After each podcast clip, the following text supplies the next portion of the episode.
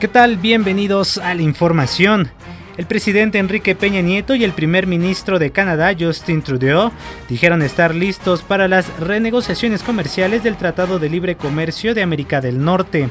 El presidente de Estados Unidos, Donald Trump, reconoció que cancelar el Tratado de Libre Comercio con México y Canadá sería un shock muy grande para el sistema.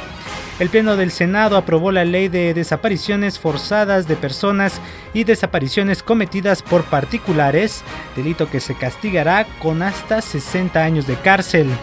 Senadores aprobaron reformas a la ley de aviación civil, la cual protegerá al consumidor contra cancelaciones o demoras en los vuelos de las aerolíneas.